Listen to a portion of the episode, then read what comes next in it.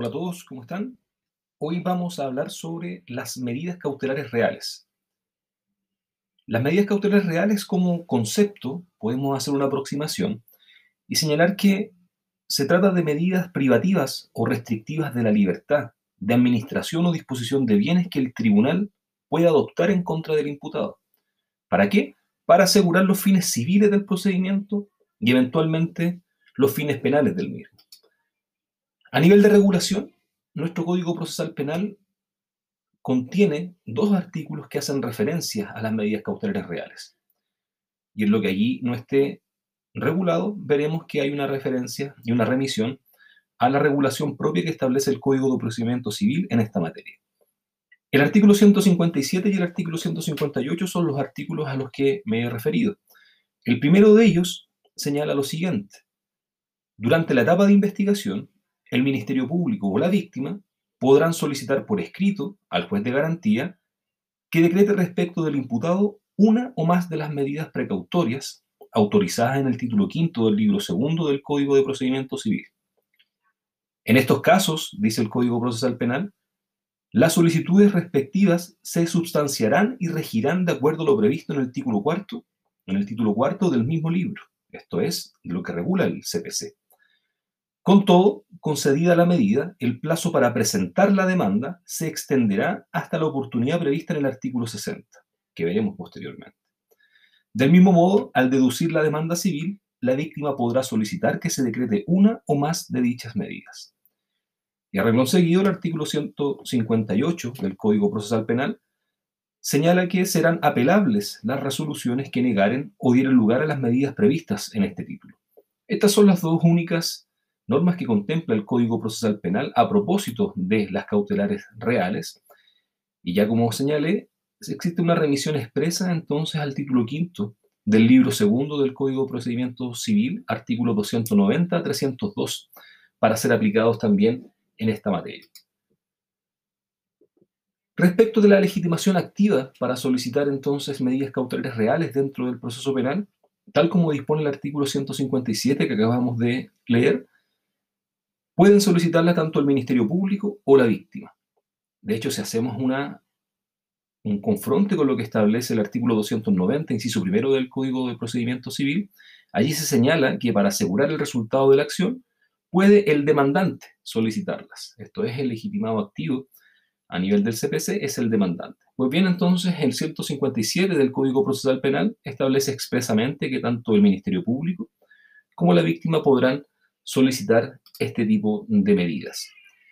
En lo que se refiere a la oportunidad procesal para solicitarlas, el artículo 157 señala que la procedencia de estas cautelares reales se podrá requerir al tribunal durante la etapa de investigación. Veremos posteriormente que respecto de esta frase, durante la etapa de investigación, se va a discutir y se ha discutido intensamente en torno a si debe o no estar formalizada la investigación para proceder a decretar este tipo de medidas. Estas medidas, en términos de cuáles son las que puedo solicitar, son las mismas que, bajo la denominación de medidas precautorias, están reguladas en los artículos 290 y siguientes del Código de Procedimiento Civil. A saber, en primer término, el secuestro de la cosa que es objeto de la demanda, en segundo lugar, el nombramiento de uno o más interventores. En tercer lugar, la retención de bienes determinados. En cuarto lugar, la prohibición de celebrar actos o contratos sobre bienes determinados. Y como termina expresando y sumando a este catálogo el 298 del Código de Procedimiento Civil, otras medidas no autorizadas expresamente por la ley. Los requisitos que debe cumplir el peticionario Ministerio Público o la víctima para ante el juez de garantía y que éste pueda decretar finalmente eh, las medidas que se soliciten en el escrito que se le presente para su resolución, debe cumplir los siguientes requisitos. Primero, el FOMUS Boni Juris. El artículo 298 del Código de Procedimiento Civil, al que se remite el artículo 157 del Código Procesal Penal, como hemos visto, exige que se acompañen comprobantes que constituyan a lo menos presunción grave del derecho que se reclama. Compatibilizando esto con el proceso penal, nuestra doctrina señala que tiene que acreditarse el supuesto material, esto es, debe haber un humo del buen derecho. En otras palabras, antecedentes que justifiquen el hecho punible y la participación que se atribuye en él al imputado, tal como se exige a propósito de la discusión propia de la prisión preventiva del artículo 140 en sus letras A y B. Cuando fuera pedida por la víctima esta cautelar o estas cautelares reales, para asegurar fines civiles del procedimiento, habría que acreditar también la existencia de antecedentes que den cuenta del perjuicio, cuya reparación se intentará, evidentemente, con la presentación posterior de la demanda civil. La exigencia del fumus boni juris que venimos comentando, o el humo que colorea el buen derecho, tiene por objeto mantener incólume la igualdad de armas dentro del proceso penal entre la víctima, el imputado y el Ministerio Público. Por ello, para solicitar una medida cautelar real, no solo es necesario que el peticionario la solicite, sino que también es indispensable que la funde adecuadamente y demuestre una aparente razón de lo que pide, exigiéndosele así entonces que acompañe, como dice el Código de Procedimiento Civil, comprobantes que constituyan a lo menos una presunción grave del derecho que reclama. Recordemos, artículo 298 del Código de Procedimiento Civil. En esa línea entonces no se exige instrumentos ni documentos, sino únicamente habla el código de comprobantes, un término que evidentemente es muchísimo más amplio y que permite la utilización de cualquier medio de prueba o antecedente que esté contenido en la carpeta investigativa. Esto es la carpeta investigativa que maneja el Ministerio Público como director exclusivo de la investigación. Requisito este entonces que a los efectos del Código Procesal Penal se encuentra en perfecta armonía, a su vez, con el principio de libertad probatoria. ¿Cuáles serían o cómo podemos citar eh, ejemplos que den contenido práctico a esta exigencia de comprobantes que venimos conversando? Se suele utilizar para ello, por ejemplo, en investigaciones y las peticiones que se formulan al juez de garantía, contratos de mutuo, contratos de inversión, anexos a estos contratos de mutua inversión, copias de vales vistas, constancia de transferencias eh, bancarias de dinero, entre otros eh, comprobantes. Como segundo requisito, se debe cumplir con la justificación del periculum in mora, o bien el daño jurídico derivado del retardo del procedimiento. Y este requisito está determinado por el peligro de que el demandado, en este caso el imputado, que va a ser demandado dentro del proceso penal eh, civilmente del riesgo de que él disminuya o haga desaparecer sus bienes durante el curso del proceso penal, haciendo imposible hacer efectiva la responsabilidad pecuniaria que se deriva evidentemente del delito, una vez que se dicte la sentencia definitiva. Las garantías económicas del demandado en esta línea no deben ser suficientes para asegurar el posterior cumplimiento de la sentencia definitiva condenatoria que eventualmente, por supuesto, se pueda dictar en contra de aquel imputado. Así, el objeto que persigue entonces toda medida cautelar real es evitar que al término del proceso no pueda ejecutarse la sentencia definitiva firme porque el imputado ya no tenga bienes sobre los cuales hacer efectiva dicha responsabilidad civil. Este requisito del periculum in mora se encuentra establecido en diversas disposiciones del Código de Procedimiento Civil, a saber, los artículos 291, 295, 296, entre otras normas.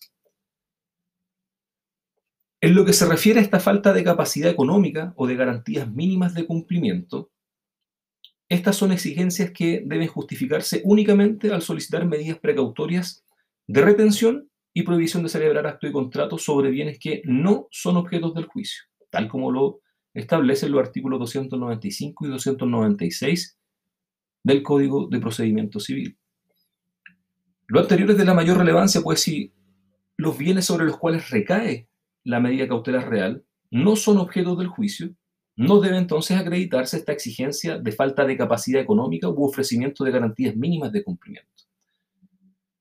En consecuencia, habiendo solicitado una medida cautelar real de retención, por ejemplo, sobre bienes que sí son objetos del juicio, no va a ser necesario entonces acreditar en ese escrito la falta de capacidad económica o garantías mínimas de cumplimiento de parte del imputado, sino únicamente se tendrá que acreditar que los dineros y bienes que serán objeto de la medida cautelar real son o serán parte de la discusión dentro del proceso penal.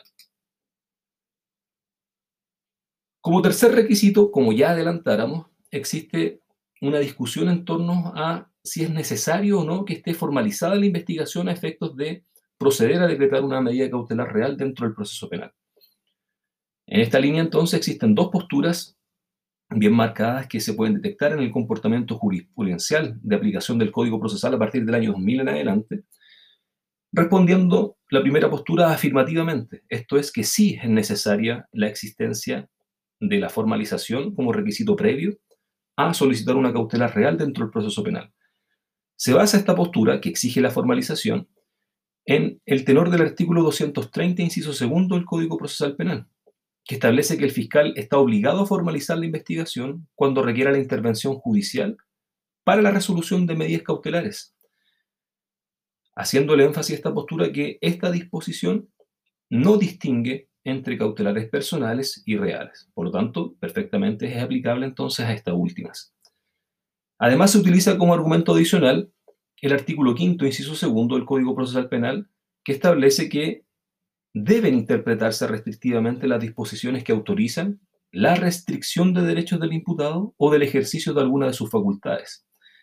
Y en el caso de las medidas cautelares reales, evidentemente se afectan las facultades inherentes al derecho de dominio del imputado. Derecho de dominio sobre los bienes sobre los cuales se pretende se decrete una medida cautelar real.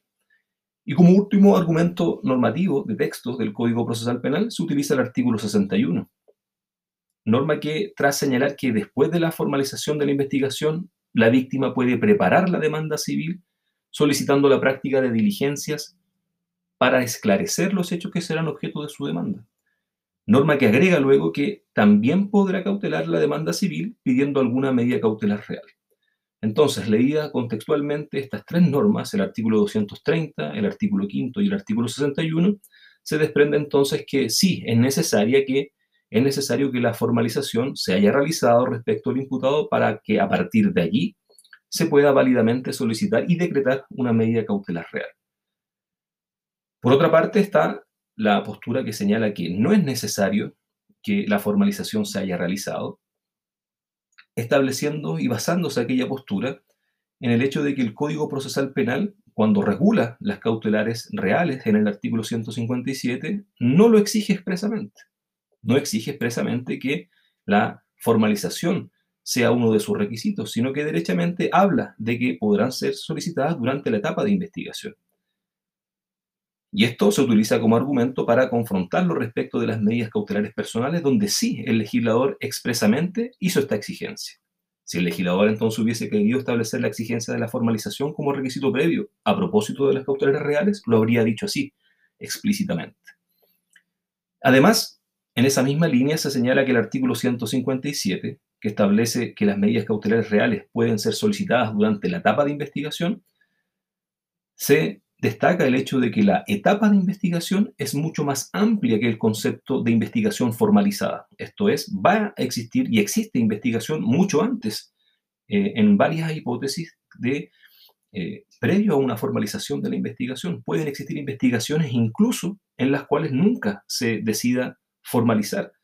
Por lo tanto, el legislador siempre estuvo pensando en aquella situación, en el sentido de investigaciones que se inician, por ejemplo, por otras vías que no determinen que su acto inicial sea la formalización. Pensando entonces también en resguardar los derechos de las víctimas, por ejemplo, cuando el inicio del procedimiento haya acaecido por la presentación de una querella criminal por parte mm, de la víctima. Recordemos que también pueden existir investigaciones que digan relación con diligencias investigativas y que luego decanten en una petición de formalización por parte del Ministerio Público. Por lo tanto, allí lo que se hace entonces es constatar esta diferenciación de que la investigación no es sinónimo de investigación formalizada, sino que es uno de los hitos que ocurre dentro de aquella etapa, pero esta etapa es mucho más amplia de aquella actuación.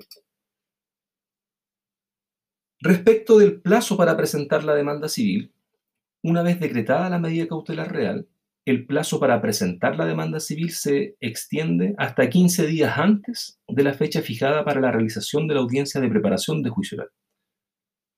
Y si se trata del querellante, en este caso víctima que sea querellado, deberá hacerlo junto con su escrito de adhesión a la acusación del fiscal o bien de su acusación particular, tal como se desprende de los artículos 157, artículo 60 y 261 del Código Procesal Penal.